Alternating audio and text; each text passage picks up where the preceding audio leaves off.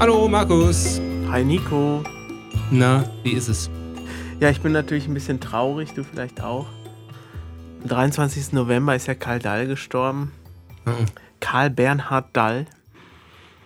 Und äh, ich, ich, man sagt es ja immer, wenn einer tot ist, ach, den fand ich gut, den mochte ich, aber ich mochte ihn wirklich, wirklich sehr mit seiner Art, seiner seltsamen Art. Hm. Denn ähm, ich habe auch schon vorher immer gesagt, Gunther Gabriel und Karl Dall, das waren für mich Garanten.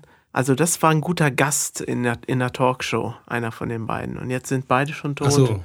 Also wenn Das du die einladen schade. würdest, hättest du äh, ordentlich Content, wenn du einen von beiden hättest. ja, die waren halt etwas unangepasst und äh, ja, wer kennt's nicht? Dallas. Noch von früher, diese Sendung. Ich weiß nicht, ob das jeder kennt. Also ich glaube, das war schon ein sehr, sehr deutsches Phänomen und eins der 90er, oder?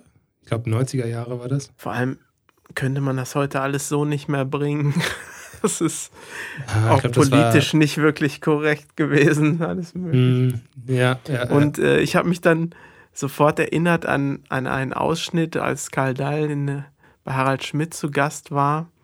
Und dann noch, das war 1999, äh, eine Schauspielerin von Unter uns damals, die gespielt hat.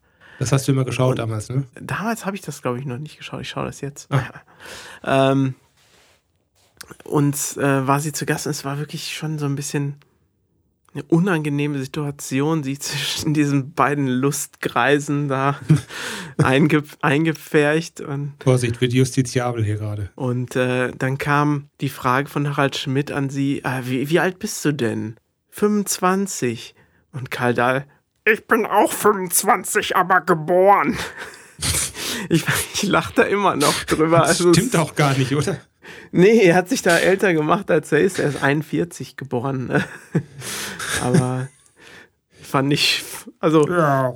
und ist, glaube ich, dann auch relativ spontan gewesen, vieles bei ihm. Ähm, hat man ja auch nicht mehr so heute. Ja, ich mochte Karl Dahl immer als, als Sidekick damals von ähm, Ramona und Kurt Felix bei Verstehen Sie Spaß. Der hat ja dann manchmal den Lockvogel gespielt. Das fand ich als Kind immer ganz witzig, wenn dann dieser komische Knilch da plötzlich in die Sendung reinstieß. Der hat da äh, so, so einen Beleuchter gespielt. Der kam dann, er hat dann immer so Kommentare von seinem Licht oben abgegeben zur, zur Show und ich glaube, das waren ganz schlimme Kritiken, die er dann da auf die Bühne runtergeschrien hat. Oh, Aber es passte sehr zu ihm. das, daran kann ich mich jetzt nicht erinnern. Ja. ja. Nach Dallas ist er ja dann, äh, das war auf RTL, meine ich, Mhm. ist, ist er zu Sat 1 gewechselt. Und da hieß es dann mit Jux und Dallerei.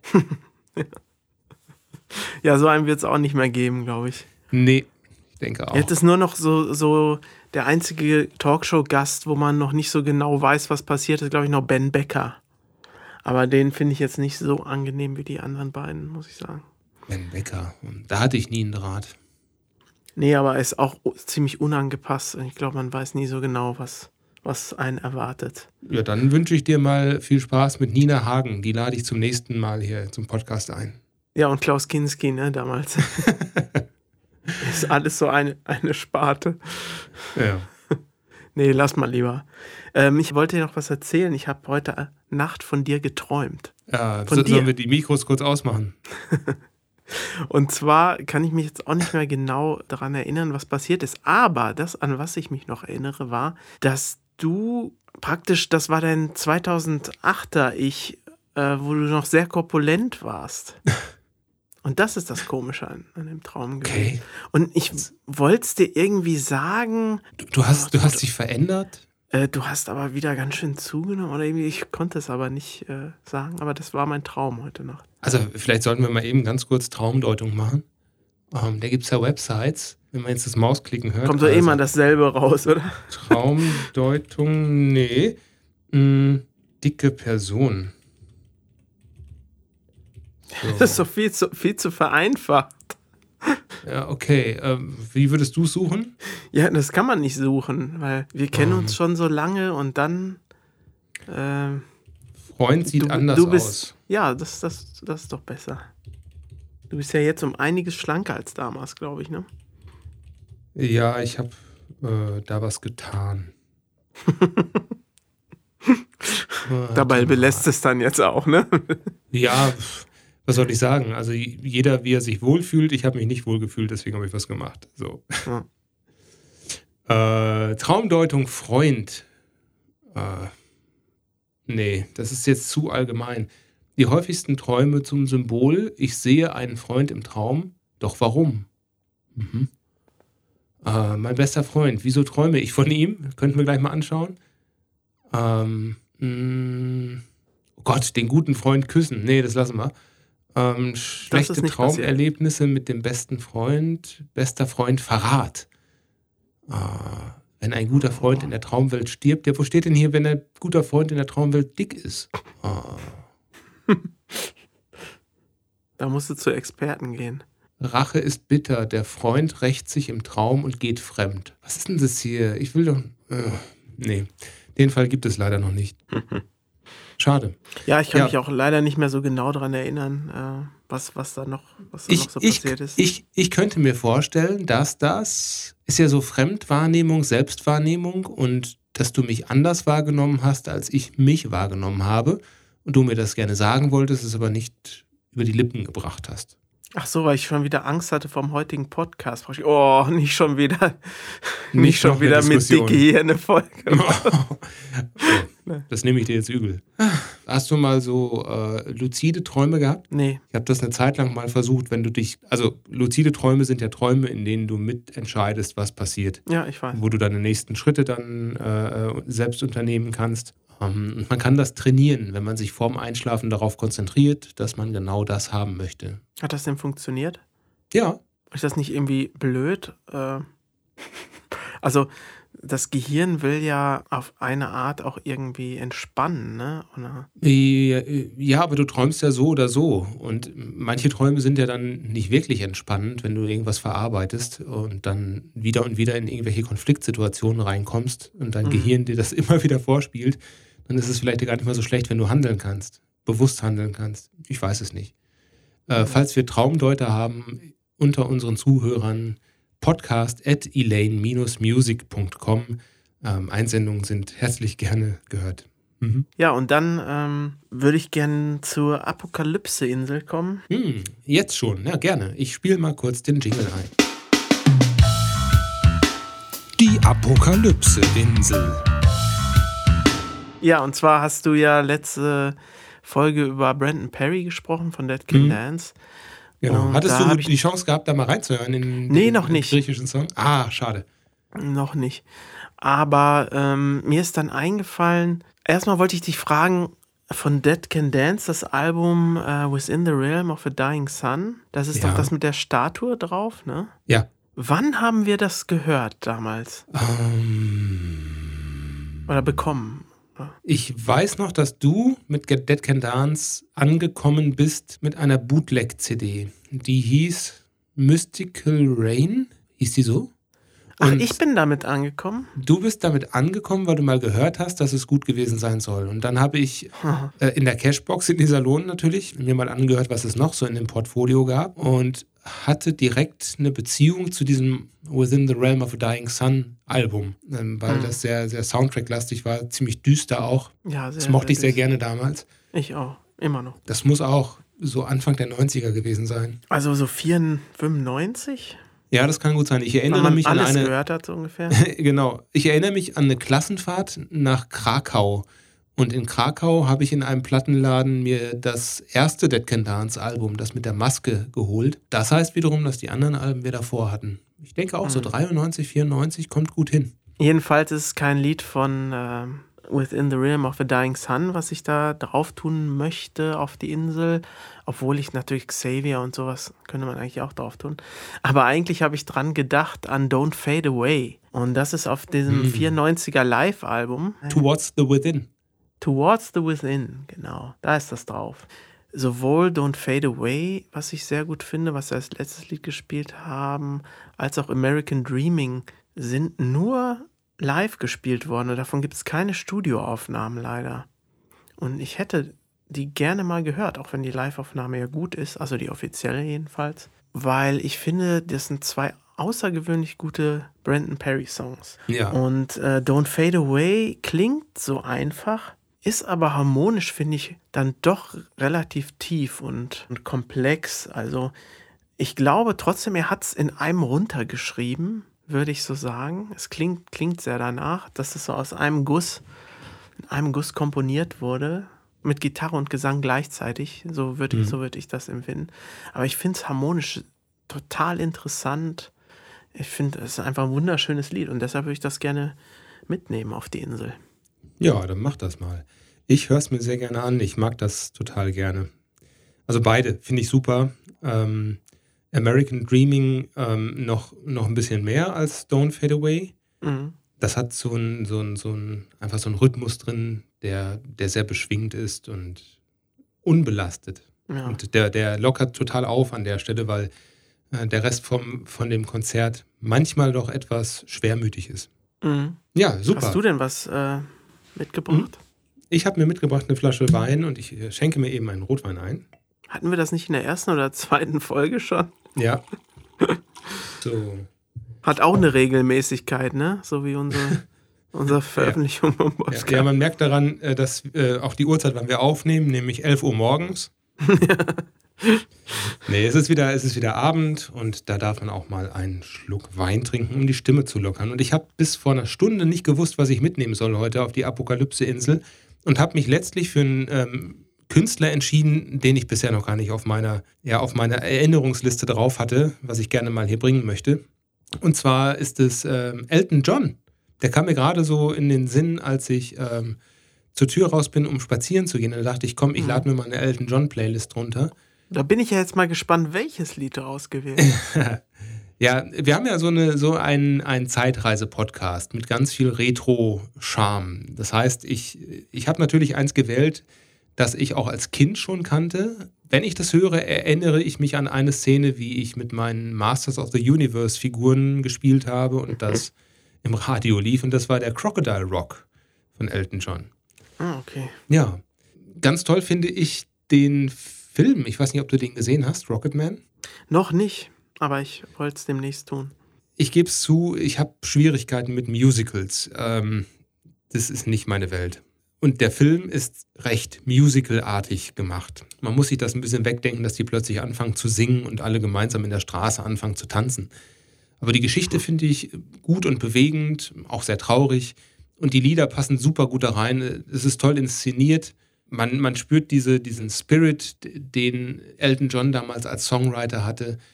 Ähm, dieser Zufall, dass er mit dem Texter da zusammengekommen ist, was eine, eine lebenslange Freundschaft geworden ist. Zwischendurch gab es da mal einen Break. Das ist eine richtig ja, bewegende Geschichte. Mhm. Ja, Crocodile Rock nehme ich mit drauf, weil das ein fröhlicher Song ist, der nicht ganz so deep ist und äh, auch ein bisschen lustig ist zwischendurch. Da kommt ja dieses La, la, la, la, la, la drin vor. Das mag ich Mhm. ganz gerne. Und ähm, einen zweiten würde ich auch gerne noch mitnehmen. Ähm, die Liste wird voll und voller, ich weiß, aber äh, an Your Song geht für mich auch kein Weg dran vorbei, wenn ich über Elton John spreche. Ja, ist wunderschön und so alt der Song schon, ich glaube von 69, ne? Glaubt man Das ist einer, nicht. einer der frühen Songs und er hat in beiden äh, Songs noch eine sehr hohe Stimme im Vergleich zu den späteren Werken, wo er gesungen hat. Ähm, sehr jugendlich. Ja, er hat äh, tatsächlich ähm, starke Stimmprobleme irgendwann bekommen. Das hat mir mal einer meiner Klavierlehrer erzählt. Mhm. Und hatte Stimmbandknötchen oder sonst was. Ich weiß nicht, ob das im Film auch vorkommt, wahrscheinlich nicht.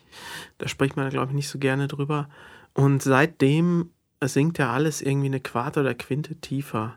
Das war nicht so seine Lage, in die er sich da früher immer gequält hat. Das hat ihm Ah, ja. seiner Stimme geschadet, auf jeden Fall. Aber ist doch schön, dass er es dann geschafft hat, die etwas tiefer dann äh, weiterzuführen, sozusagen, und ihn nicht ganz kaputt gegangen ist. Ne? Ja, ja. Der hatte ja damals dann die Textvorschläge bekommen, hat sich ans Piano gesetzt und hatte sofort die Melodien und die, die, die Vocal Lines. Und wenn du dir das anhörst, es ist alles perfekt. Du kannst da nichts dran verändern. Es ist perfekt, wie es ist. Es ist perfekt getextet, komponiert, gesungen, instrumentiert. Ja, Punkt. Ja, er, er, er macht ganz tolle, unbanale Akkorde. Das sind nicht immer nur drei Klänge, also, also dann alterniert er den Bass und dies und das. Also, das ist schon ein Gigant äh, des Songwritings, Absolut. würde ich sagen. Ja, total. Ah, dann äh, nimm American Dreaming auch mit drauf, ne? Ich habe beide mit drauf jetzt, genau. Ach, sehr gut. Markus, how wonderful life is while you're in the world. Und das geht raus an alle, die letzte Nacht von mir geträumt haben.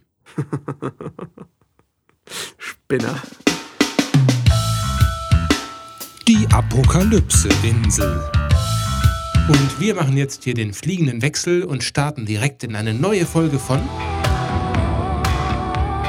Jorans Kosmos. Hello, hier bin ich wieder und möchte mich erstmal zurückbeziehen auf euren letzten Podcast. Und zwar ging es ja um Anime. Und ich bin ein großer Ghibli-Fan oder Studio Ghibli. Und da habe ich angefangen zu schauen. Chihiros Reise ins Zauberland, Kikis kleiner Lieferservice, Totoro, Das wandelnde Schloss und ähm, Arietti. An der Stelle könnte man erwähnen der Arietti-Song von der Künstlerin Cécile Corbel. Wunderschönes Lied, super Künstlerin. Die Filme würden sich doch anbieten, mal anzutesten in der Vorweihnachtszeit. Sehr unaufgeregt und gemütlich und fantastisch, voller Magie. Schaut's mal an. Eine Empfehlung von mir ist noch Die Melodie des Meeres. Es ist vielleicht der wunderschönste Film, den ich je sehen durfte. Nico, ich würde mich gerne bedanken dafür, dass du mir damals 2002 oder so muss das gewesen sein, das Album von Yuki Kayura, Fiction, nahegelegt hast. Es ist seitdem an meiner Seite und es ist ein ganz tolles Album, ganz tolle Musik macht sie. Ich habe jetzt auch Fiction 2 für mich entdeckt und würde auf die Apokalypse-Insel mitnehmen das Lied The Image Theme of Xenosaga 2. Es kam noch ein Feedback äh, von einem Zuhörer bezüglich der Rollen, denen man ähnlich ist, ähm, entgegen. Und zwar hätte ich viel von Ray von Star Wars und auch Columbo. Und äh, das finde ich sehr nett, weil ja, die, ähm, die, die Ray hat ja auch sehr, was sehr äh, Ruhiges einerseits, aber auch was sehr Kämpferisches und äh, Zielstrebiges. Da würde ich mich schon sehr wohlfühlen. Und ähm, ja, Columbo ist halt einfach eigenartig, aber trotzdem sehr knuffig irgendwie. Und äh, irgendwie mit seinem trockenen Humor. Ne, hat er Humor? Weiß ich nicht. Er ist halt äh, ungewollt komisch und ein bisschen durcheinander. Und das, äh, ja, ich glaube, das kommt ganz gut hin. Aber den mag ich auch ganz gern. Also vielen Dank ja, äh, ich würde mal anfangen einfach mit einer Frage an unseren lieben Simon. Und zwar war es das Jahr 2008 und wir waren auf Tour mit Kantal. Spreche ich das eigentlich richtig aus? Und wir waren mit denen äh, in einem, ich glaube, das hieß das Haus der Jugend in Osnabrück. Und da saß unser lieber Simon an einem Flügel und sagte, hey, ich habe auch ein Lied angefangen für Elaine zu schreiben und spielte wie ein, um es mit Nikos äh, Worten nochmal zu wiederholen, wie ein junger Gott äh, auf, auf diesem Flügel. Sehr schön, ein sehr schönes Klavierlied, Flügellied. Und ja, da würde ich jetzt mal fragen, Simon, wie weit bist du denn mit diesem Lied? Wir würden uns sehr freuen, wenn du ein Lied beiträgst auf unserem neuen Album. Mach das doch einfach. Ja, ähm, der Simon ist irgendwie so ein bisschen, der macht's halt richtig bei uns, gell? Der ist Chili Spice, würde ich mal sagen. Ich bin so ein bisschen Magic Spice. Da möchte ich zum Beispiel erinnern an eine Begebenheit eben in, in Goslar damals. Da haben wir alle uns den Orsch abgefroren am Merchandise-Stand bis zum bitteren Ende. Und ich glaube, der Simon war in der Sauna. Deswegen, das ist so ein Running Gag bei uns auch einfach. Nochmal liebe Grüße an dieser Stelle an Simon. Ich hoffe, du machst auch mal mit hier. Du kannst ja auch gerne einfach äh, eine Sprachnachricht äh, und wir blenden das dann einfach ein. Und danke auch an Anna, die ja auch gern bei uns Cello spielt auch auf einigen neuen Liedern. Die beiden haben auch, übrigens auch schon was eingespielt für meine Solo-Sachen. Und an dieser Stelle könnte ich ja einfach mal ein bisschen auf die Nebenprojekte eingehen. Und da fange ich natürlich höflicherweise damit an, mit zum Beispiel Over the Hill. Over the Hill macht der Markus ja mit, äh, mit der Andrea und die Andrea war zum Beispiel beim ersten Treffen von Markus und mir auch mit dabei. Und mit der Andrea habe ich auch schon Musik gemacht. Das gab zwar keine richtige CD oder so, aber wir hatten schon, schon mal ein, zwei Lieder. Ja, von denen würde ich mir ein Lied wünschen. Wie heißt das? Paddy Shamrock Shore? Ihr wisst schon. Das würde ich mir wünschen. Und ich würde mir wünschen, dass ihr nochmal aufnehmt Pencil Hill. Ganz tolles Lied. Dann gehe ich ein auf das Projekt vom Nico. Two Words in Japanese. Auch sehr cool. Da hört euch doch auf jeden Fall an Save the Light, welches ich mit Nico aufgenommen habe im Rahmen der Pandemie. Und äh, das war entstanden in, im ersten Lockdown. Und ähm, das war ziemlich cool, weil wir hatten dann auch ziemlich viel Spaß daran, ein Video zu machen mit Selfie-Aufnahmen und hier diesen kleinen äh, Playmobil-Püppchen da. Und äh, das war schon ganz cool. War natürlich auch wieder total aufwendig. Denkt man ja vorher nie, sieht man auch hinterher nicht, aber es ist ganz schön aufwendig, ein Video zu machen. Vor allen Dingen, wenn man so besessen ist wie wir. Ja, äh, hört euch das an. Irgendwas hilft das bestimmt in dieser Zeit. Dann komme ich natürlich zu meinem Solo-Projekt. Und zwar war es immer schon so, dass ich sehr viele Ideen hatte und es einfach ein bisschen auslager in meinem Solo-Projekt. Und das ist aber alles aus einer Seele, gleiche Energie. Also manches, zum Beispiel das Mandra-Lied, was ich jetzt rausgebracht habe, das sollte erst solo veröffentlicht werden, dann sollte es bei Elaine veröffentlicht werden. Dann habe ich aber gemerkt, dass es jetzt an der Zeit ist, also die Intuition kam wieder durch, macht das Lied jetzt, habe ich gemacht, jetzt ist es auf dem Soloalbum. Das gleiche ist passiert bei Am letzten hellen Tag heißt das. Das sollte auf mein erstes Soloalbum kommen.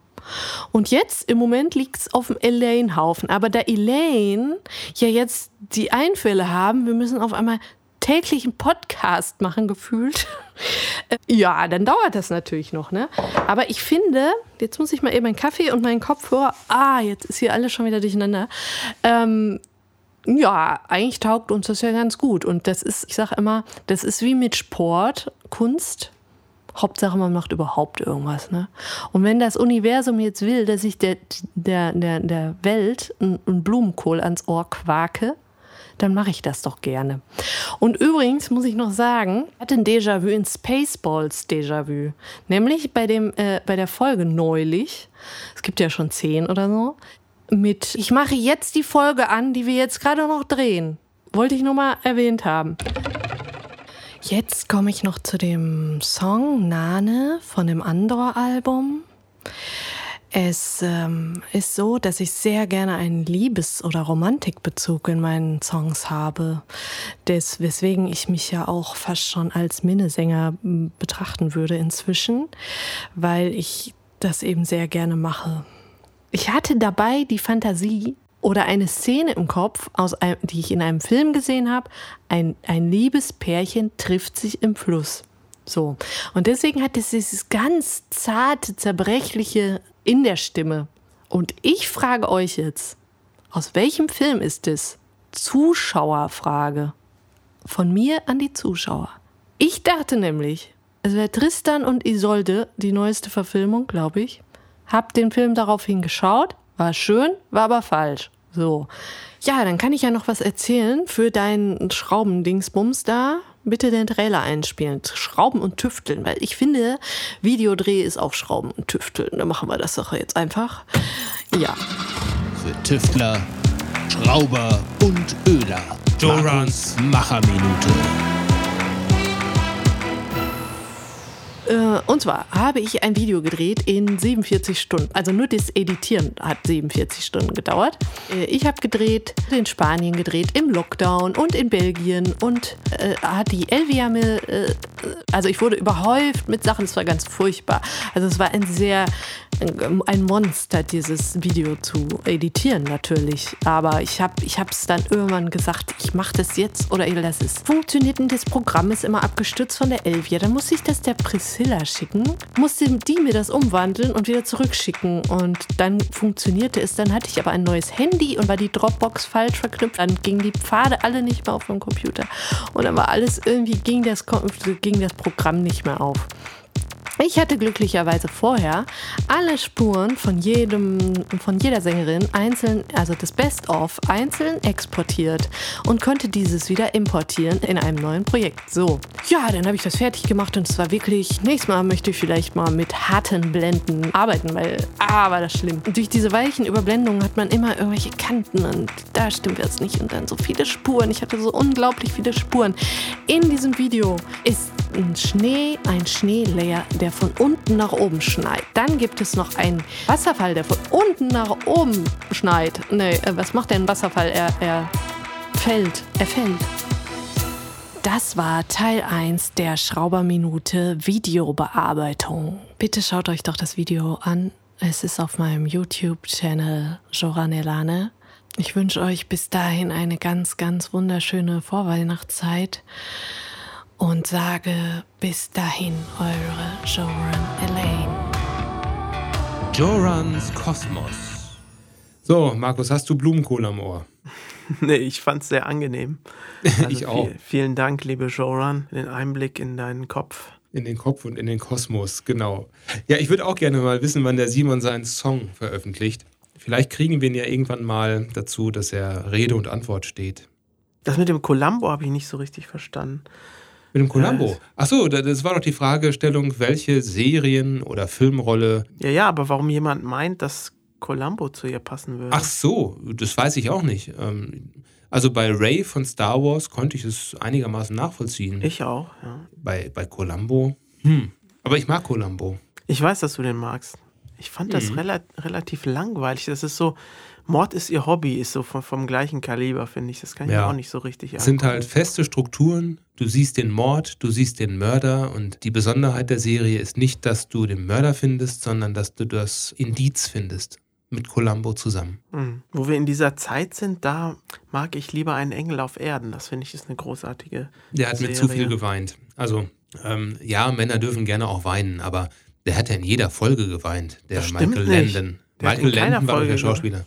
Der hat in keiner Folge geweint. Der hat geweint. Bei meinen Engel auf Erden hat er geweint. Ach, wenn dann in einer Folge oder sowas. Aber der war immer, also der hatte zumindest immer sehr, sehr feuchte Augen, wenn er. Ja, feuchte Augen. Es ist eine großartige Serie, mein Engel auf Erden. Da naja. lasse ich nichts drauf kommen. Musik von David Rose. Hm. Ähm, der hat auch für unsere kleine Farm schon Musik ah. geschrieben. Ist leider schon 1990 gestorben und bis 89 ging, glaube ich, ein Engel auf Erden. Also das ist das letzte, wofür er Musik gemacht hat. Damals hatte man ja noch richtige Budgets, ne? Dann wurde ein ganzer Orchesterscore geschrieben für eine Serie. Also. Ja, ja. Mein Engel. River Nane hatte äh, Joran gerade etwas darüber erzählt, über ihren Gesang. Möchtest du das noch ergänzen? Du hattest den Song ja komponiert. Genau, wir hatten den äh, für den ursprünglichen Soundtrack komponiert, der dem Spiel beiliegt, ähm, dem Andor-Spiel. Und der ist aber rausgeflogen, nicht weil er nicht gut war, sondern weil es irgendwie, wir, wir hatten, glaube ich, schon genug und äh, ich weiß auch noch, dass äh, Michael Menzel meinte, das passt auch super zum Fluss und so das Thema. Also es würde alles im Prinzip passen, aber es passt nicht. so ist es in der Art. okay. Also ja, vielleicht, äh, vielleicht müssen wir ein bisschen weiter ausholen. Ähm, mit der Band Elaine haben wir vor vielen Jahren mal Kontakt äh, aufgenommen zu dem Michael Menzel. Michael Menzel ist, äh, also nicht wir, die Joran war es in Persona, Michael Menzel ist der Erfinder und, und Schöpfer der Brettspielreihe Die Legenden von Andor. Das heißt, der hat das Spiel erfunden, die Regeln erfunden und der macht auch noch die ganzen Illustrationen, hat die Charaktere ähm, geschaffen, also Creative Mastermind dahinter. Und Joran hatte mal Kontakt zu ihm aufgenommen, weil sie das Spiel total toll findet. Und dadurch hat sich dann der Kontakt ergeben. Vielleicht kann Joran auch mal selbst erzählen davon. Wie es der Zufall wollte, hatte der Michael Menzel oder Micha zu dem Zeitpunkt jemanden gesucht. Und dann sind wir tatsächlich so nach und nach in die Diskussion gekommen, dass wir auch so eine Auftragsarbeit machen würden, dass wir uns das vorstellen könnten, ähm, zu, einer, zu einem Brettspiel einen Soundtrack zu schreiben. Ähm, das hat sich über viele Jahre hingezogen und in der Brainstorming-Phase, wo wir alle verschiedene Kompositionen geschrieben haben, verschiedene Arten von Musik ausprobiert haben äh, und mit dem Micha dann auch abgestimmt haben, da entstand eben auch dein River Nane, Das War das wirklich während, so? Ich, ich weiß es nicht Du, genau. red, Wir du redest ja ja jetzt, wir hatten ja zwei, zwei Sachen Wir gemacht. hatten, ja, ne? das stimmt. Wir hatten zwei Zyklen. Also wir hatten einmal die Reise in den Norden. Das war ja der zweite Teil des Spiels, wo es einen Download-Soundtrack zu gab. Das war ein Ein-Stunden-Soundtrack mit viel Geräusch und auch Ambience über lange Strecken. Und dann mal wieder eine Melodie, ganz leicht, ganz sanft, damit man nicht so aus dem Spiel herausschreckt. Und wir hatten dann zu der ähm, Special Box, da gab es eine, eine ähm, besondere Box zum Jubiläum, ähm, wo es auch ein, ein, die Jubiläumsbox, so hieß sie. Da gab es dann eine CD von uns dazu, äh, wo wir dann nochmal weitere Kompositionen geschrieben haben dazu. Und aus einer dieser Phasen, ich weiß leider nicht mehr welche Ich das glaube, war. es ist aus der zweiten Phase. Ja, da hattest du River Nane als Vorschlag gemacht Mhm. und Ja. ähm, dann ja, haben wir quasi so eine Art Konferenz gehabt, ne? so eine Redaktionskonferenz. Ach ja? Ja, wir haben noch die einzelnen Demos hingeschickt und ähm, der Micha hat dann darauf reagiert und hat gesagt, okay, an der Stelle ist es, ich weiß nicht, sind zum Beispiel die Bläser zu laut und, und ziehen einen zu stark aus dem Spielgeschehen raus oder hier ist die Melodie Ach, zu stark. Ja, Das meine ich. genau. Aber ich weiß jetzt nicht mehr der Grund, warum Nane genau nicht genommen wurde. Jedenfalls ähm, haben wir dann ja noch ähm, Legends of Andor die CD gemacht, die dann mehr wie ein Album von uns klang. Also Genau. etwas mehr instrumentiert, nicht ganz so äh, reduziert mehr. Ja. Und da habe ich den Song wieder ausge ausgegraben und den fertiggestellt und dann auch richtig pompös äh, instrumentiert. Ich mag Da ging das ja auch, weil man den ja nicht irgendwie beim Spielen hört und dann plötzlich, wenn man in der Schleichszene ist, dann dieses Ba, Ba, Ba. Ja, nicht in erster Linie beim Spielen äh, hört jedenfalls. Ne? Ich Ja, denke, genau. funktioniert immer noch, aber äh, auch zu anderen Spielen vielleicht als Hintergrundmusik. Aber man kann sie halt auch so Ja, hören, genau. das ganze Album. Ja, das Und hast du, hast du irgendwie was gehabt, woran du dich orientiert hast? Der, der, der Song, ich sag mal, der baut sich ja auch auf. Er fängt ja relativ leise und bedächtig an. Ich denke immer an so eine, so eine Blumenwiese, so eine kleine Aue, wo so ein Bächlein entspringt. Du denkst jetzt bestimmt, bestimmt an die Moldau von Smetana. Ne? Ich hatte gehofft, dass du irgendwie so einen Moldau-Vergleich bringst, ja. Äh, es ist trauriger. Das Die ist Lenne. ziemlich, ziemlich abgekupfert von Neil Morse, ehrlich gesagt. Ach, das. Thema. Ähm, aber ich habe natürlich an einen Fluss gedacht und es passte, passte sehr gut, die, dieses fließende. Und als ich dann darauf kam, du kennst es, dann äh, merkt man plötzlich, huch, das kommt mir aber bekannt vor.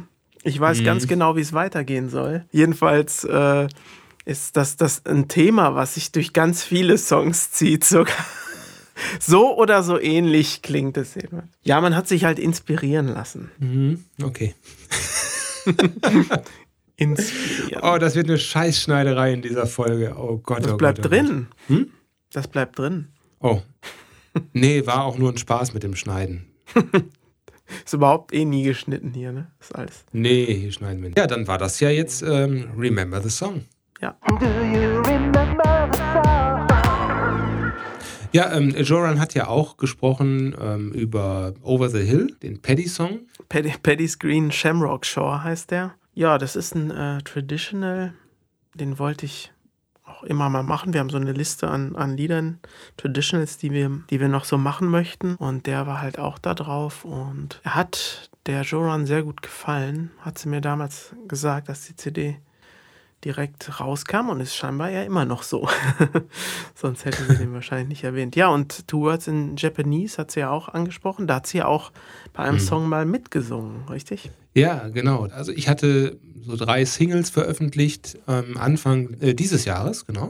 Dann zeichnete sich ab, dass die Pandemie auch Deutschland erreichen würde und dass das auch starke Einschränkungen bedeutet. Also zu dem Zeitpunkt wussten wir noch nicht, wird es einen großen Lockdown geben, werden wir alle das ganze Jahr zu Hause bleiben und keinen sozialen Kontakt haben.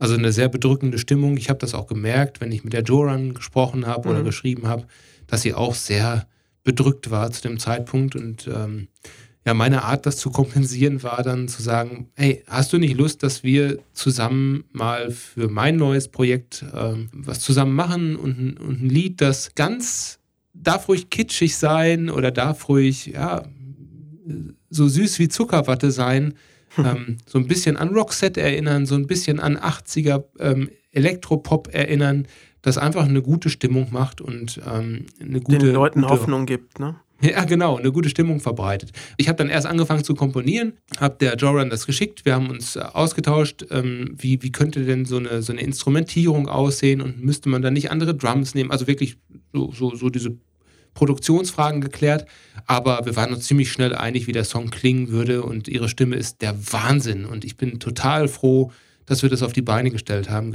Gefällt, also auch wenn er von mir ist, gefällt mir richtig gut gerade weil Joran auch da teilnimmt und den Song nochmal auf ein ganz anderes Level hebt mit ihrer mhm. Stimme. Und äh, ursprünglich dachte ich, hey, ist bestimmt ganz toll, den mal, mal über alle Kanäle rauszuhauen. Und dann zeichnete sich ab, äh, so kurz vor Veröffentlichung, zeichnete sich ab, dass es ganz viele Künstler gibt, die, die genau denselben Impuls hatten und zu dem Zeitpunkt so eine Art Corona-Song rausgebracht haben. Mhm, richtig. Ähm, sondern dann fühlt es sich irgendwann an wie ein auf die Welle springen. Es war irgendwie schon auch Teil dieses globalen Gefühls, man muss jetzt mal irgendwas machen, auch künstlerisch mal gegen diese Depression da anarbeiten. Mhm. Ja. ja, mehr gibt es ja gar nicht so zu, zu erzählen dazu. Außer vielleicht, dass ich ursprünglich vorhatte, in dem Song die Original-Tonaufnahmen äh, der Mondlandung äh, mit einzubinden. Ich habe dann bei der NASA angefragt, ob man diese Tonaufnahmen verwenden darf. So rein technisch wäre das in Ordnung gewesen. Ich hätte aber einen Vertrag schließen müssen mit den Rechtsnachfolgern der Menschen, denen die Stimmen gehörten. Also Buzz Aldrin äh, oder ähm, wie hieß der andere nochmal? Weiß ich nicht. Ne, der erste Mann auf dem Mond. Neil Armstrong oder was? Nee. Ja, der. doch, Oder doch, Lance Armstrong. nee, Lance Armstrong war der Fahrradfahrer. Ja. Ähm, Louis Armstrong war der Trompeter und Neil Armstrong war der, war der Raumfahrer. Und genau, von dem die Stimme hätte ich auch gerne gehabt oder von der Bodenstation. Aber das hätte mich wahrscheinlich viel Geld gekostet. Also habe ich mir einfach die Texte genommen, ein bisschen umgewandelt und das Ganze selbst eingesprochen. Mhm. Und dann noch so einen Sound gemacht, der so, so ein bisschen so klang wie äh, der von der Mondlandung. Naja, und dann habe ich eben selbst die Atmosphäre erzeugt. Das hat mich noch ein bisschen Zeit gekostet, aber ja, so hatte ich auch mal Kontakt zur NASA. Aber Geld gespart, genau. Ja, so war das mit Save the Light. Ja, hallo, hier Nico vom Podcast Wir und Elaine. Schalte den Verstärker ein, Kollege. Hallo, wer spricht denn da? Zuschauerfrage.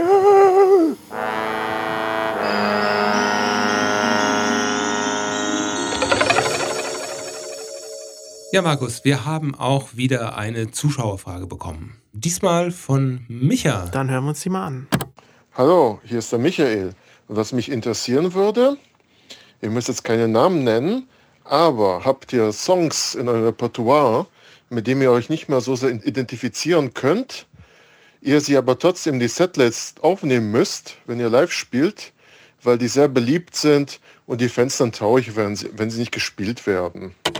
Ui, ähm, also Songs, die man nicht mehr so gerne live spielt, aber man irgendwie keinen Weg dran vorbeifindet. Fällt dir da irgendwas ein? Nee, sowas haben wir eigentlich nicht. Wenn wir einen nicht mehr spielen wollen, dann spielen wir ihn halt einfach nicht mehr. Oder? So ja, ist das doch bei uns. Stimmt. Also es ist ja auch nicht so, dass jetzt eine, eine wütende Horde von Menschen vor der Bühne steht und lauthals ruft, Name des Songs, Name des Songs.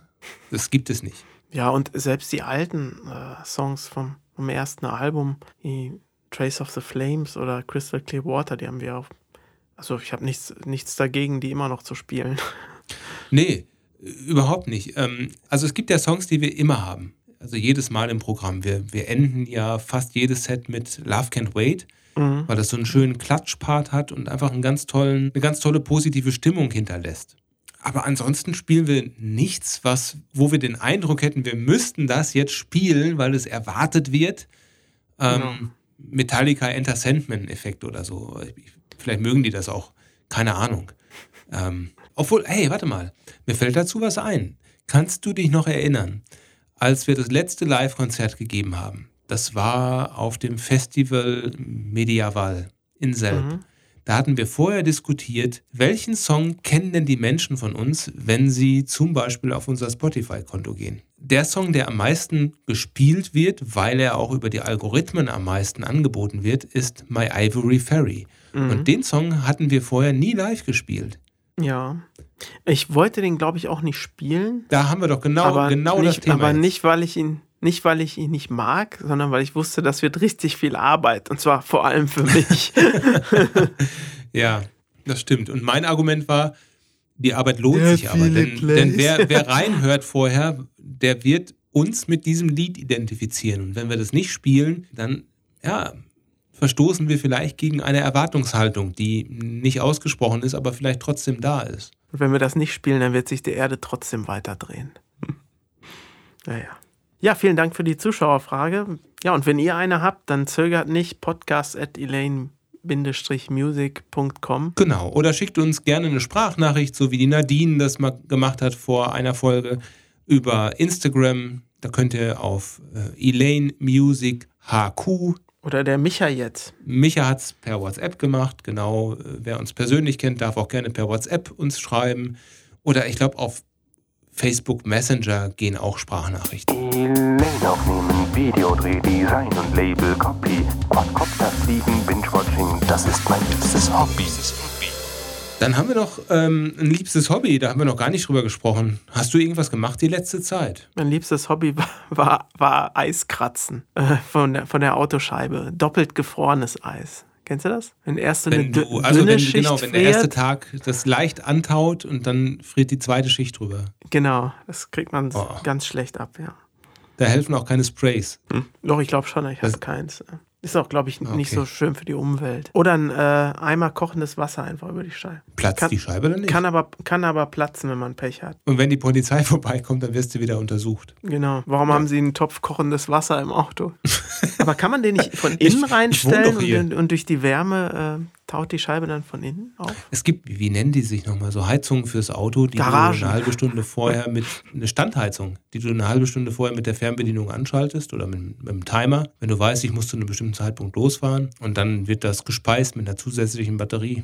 Also das war natürlich nicht mein liebstes Hobby. Ich habe irgendwie jetzt nichts gehabt. Was hast du denn so als dein liebstes Hobby zurzeit? Mm, ich habe gestern Abend mir Zeit genommen für mich, weil ich gelesen habe, dass das Radioteleskop Arecibo in Puerto Rico eingestürzt ist. Das ist ein Radioteleskop. Ich, gleich schließt sich der Kreis, warte. Mhm. Ähm, also das ist im, im Boden eingelassen eine Satellitenschüssel, die hat 300 Meter ähm, Durchmesser. Also ein Riesenteil. Und oben drüber schwebt diese Elektronik von der Antenne mhm. und wird von Stahlseilen gehalten. Ist irgendwann in den 60ern äh, aufgebaut worden. Und es sind jetzt schon einige Stahlseile gerissen. Oh. Ähm, man musste das ganz dringend dann sanieren, hat aber nicht rechtzeitig hingehauen und ähm, das Teil ist jetzt kollabiert. Das ist sehr traurig, einmal für die Raumfahrtbehörden, ne, die haben da, glaube ich, immer noch ähm, Informationen von äh, erhalten von, von, dieser, von diesem Radioteleskop. Aber es ist auch traurig für James Bond-Fans, denn oh, ähm, wieso das? Da, da fand das Finale von GoldenEye 1995 statt auf, dieser, ähm, auf diesem Teleskop. Da gab es so eine Szene, wo Pierce Brosnan dann ähm, seinem Gegenspieler Sean Penn, er hat ihn quasi in den Tod geschickt, von diesem äh, Teleskop äh, heruntergestürzt. Sean Penn stirbt ja in jedem seiner Filme. Das ist ja keine Überraschung. ähm, ist ja so, hast du mal einen Sean Penn-Film gesehen? Er stirbt am Ende. Ist das, ist das wirklich so? Ja, ja, ja, es ist so, ist so.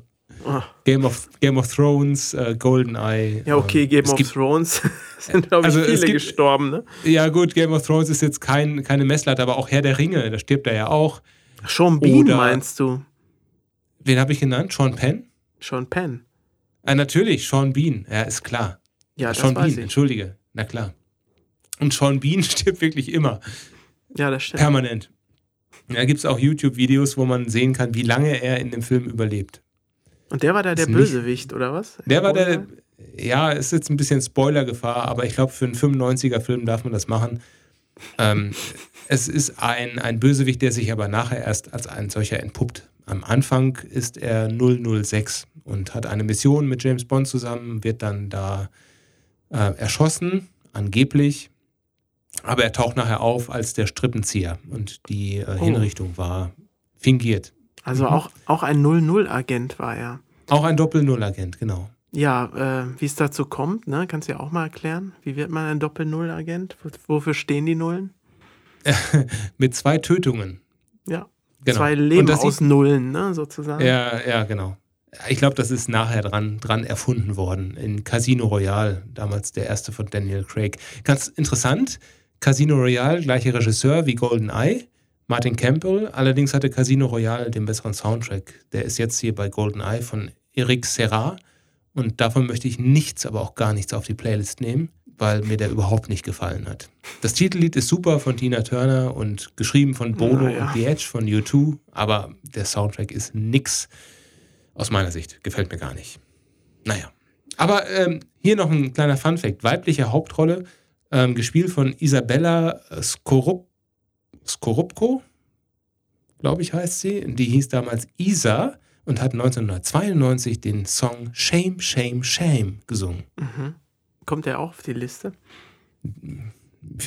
Er ist nicht so gut.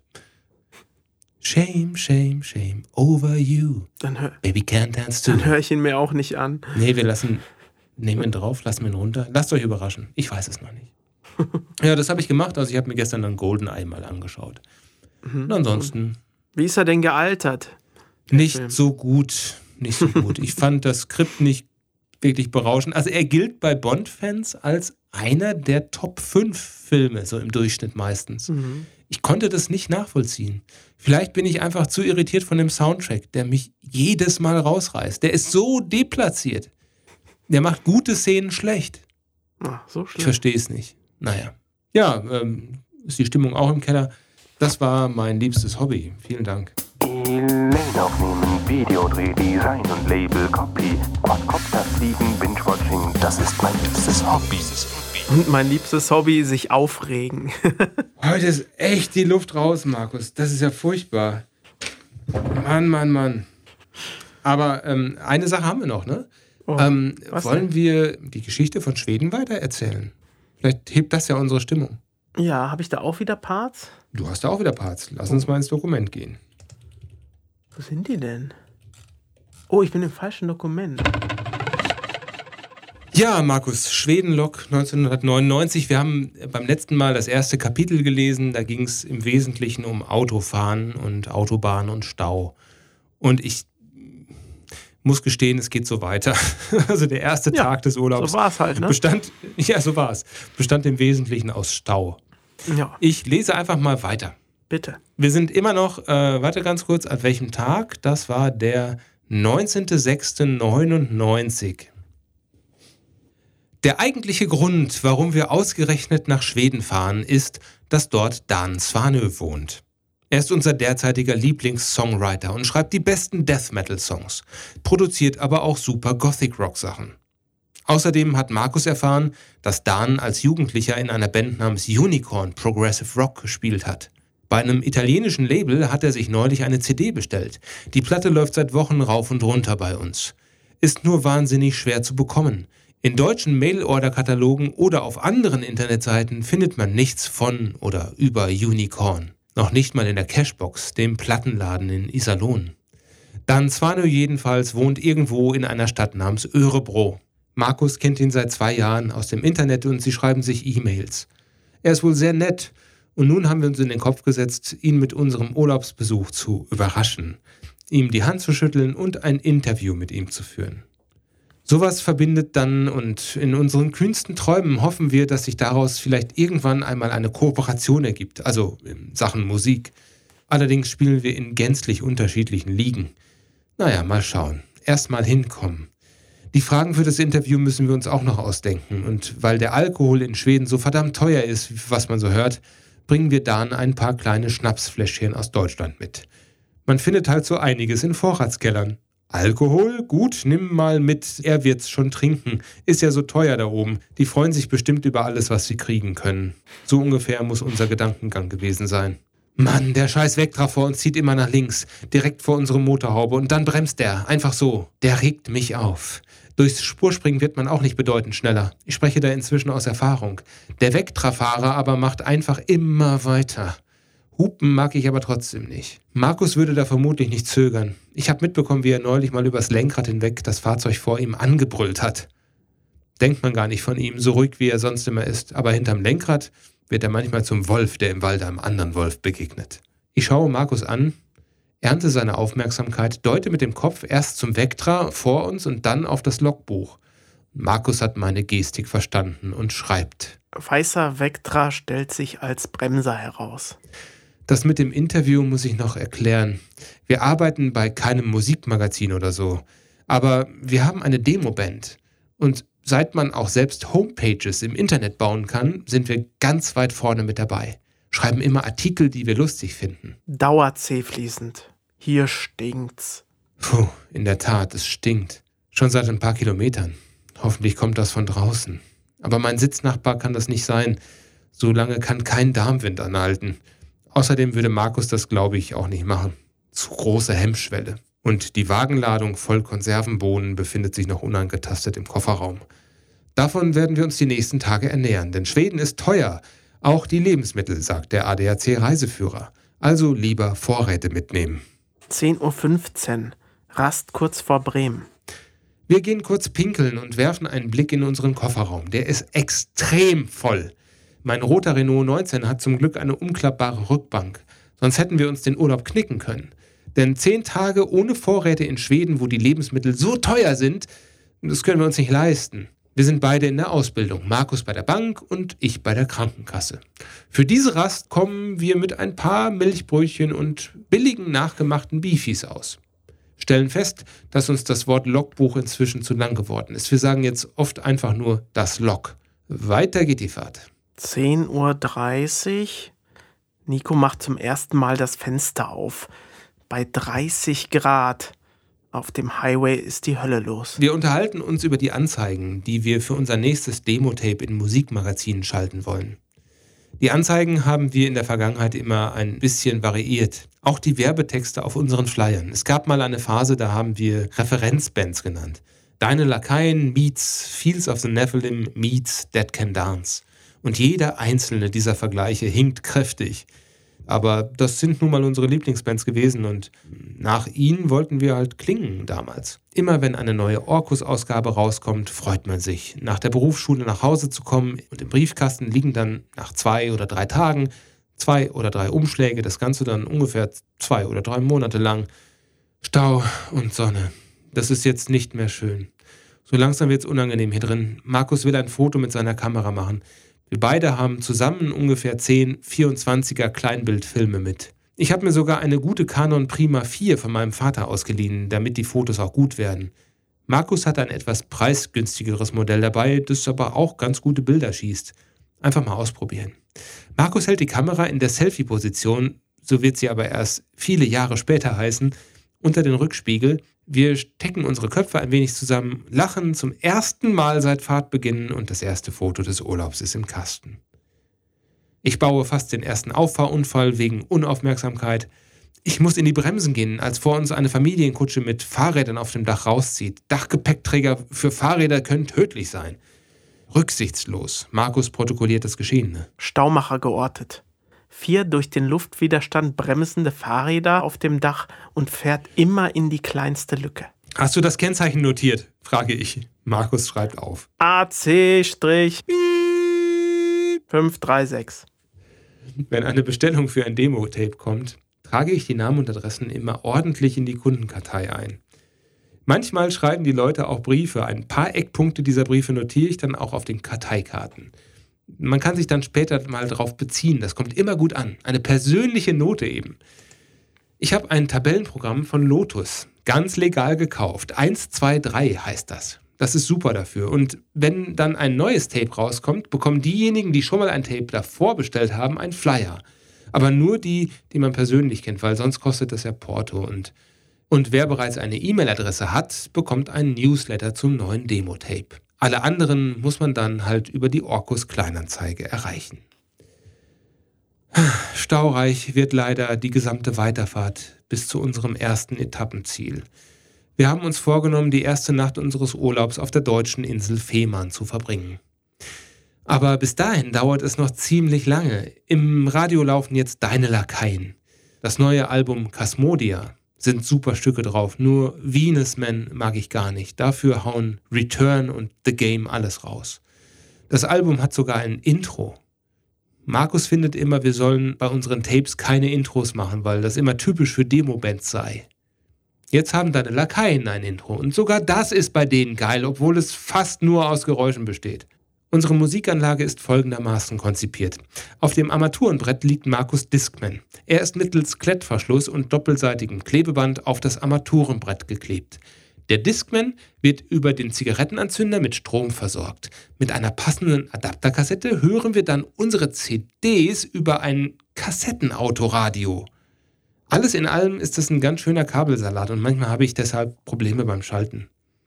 Natürlich haben wir auch jede Menge selbstbespielter Tapes dabei. Mixtapes kennt man ja. Jeder von uns hat für den Urlaub eins zusammengestellt. 12.05 Uhr. Bei Hamburg wollte uns der Windhundbus von der Straße rammen. Mal wieder Stau. 12.55 Uhr. Noch 129 Kilometer bis zu Ziel 1, Puttgarden-Fehmarn. Ein Ende dieses Martyriums von einer Autofahrt ist in Sicht. Inzwischen fahre ich seit fast sechs Stunden und bin froh, dass ich kein Lkw-Fahrer bin. Sonst müsste ich mich spätestens jetzt wahrscheinlich um Ruhezeiten kümmern. Markus ist inzwischen dazu übergegangen, aus dem ADAC-Reiseführer vorzulesen, der dem Kartenset beiliegt. Das ist ganz schön gemacht vom ADAC. Ja, ja, unbezahlte Werbung und so. Als Mitglied schenken sie einem so eine Plastikkladde mit den neuesten Straßenkarten und ganz vielen Reiseführern, je nachdem, in welche Region man reisen möchte. Markus liest gerade aus dem allgemeinen Reiseführer Schweden vor, aus dem Kapitel Essen. In Schweden gibt es einen traditionellen Imbiss namens Korf mit Bröt. Das ist eine Wurst, die in einem Brötchen gereicht wird und mit Senf verzehrt wird.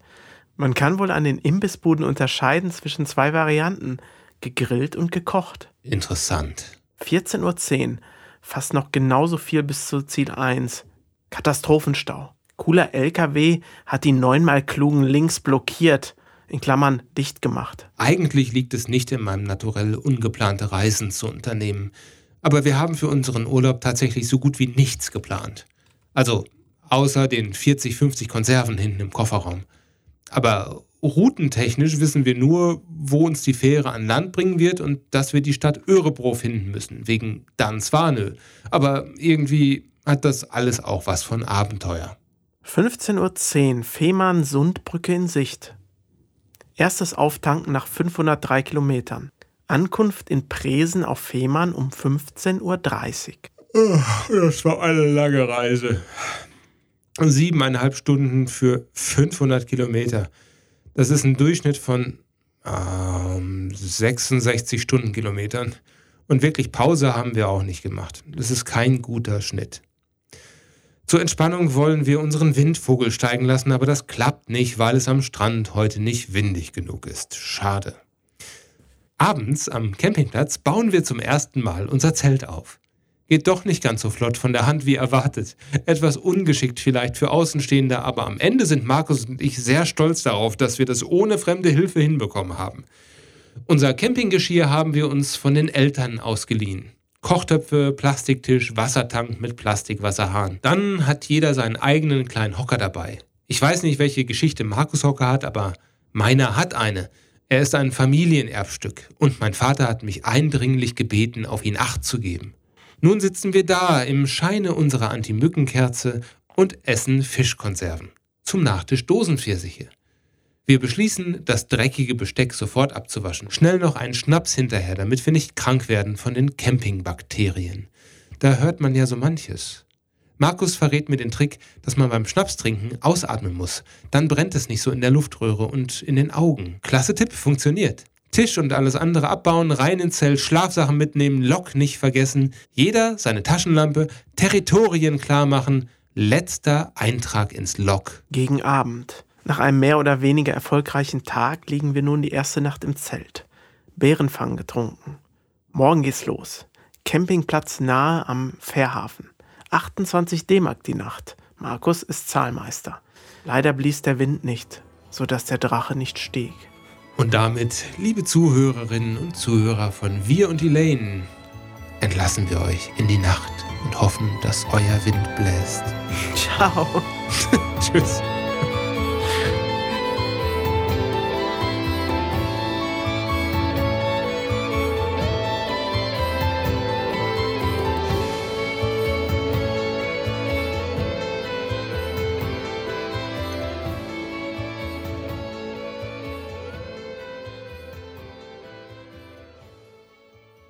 Do you remember this song? Oh, das schneidest du bestimmt schon wieder irgendwo rein jetzt. Hast du doch jetzt extra gemacht.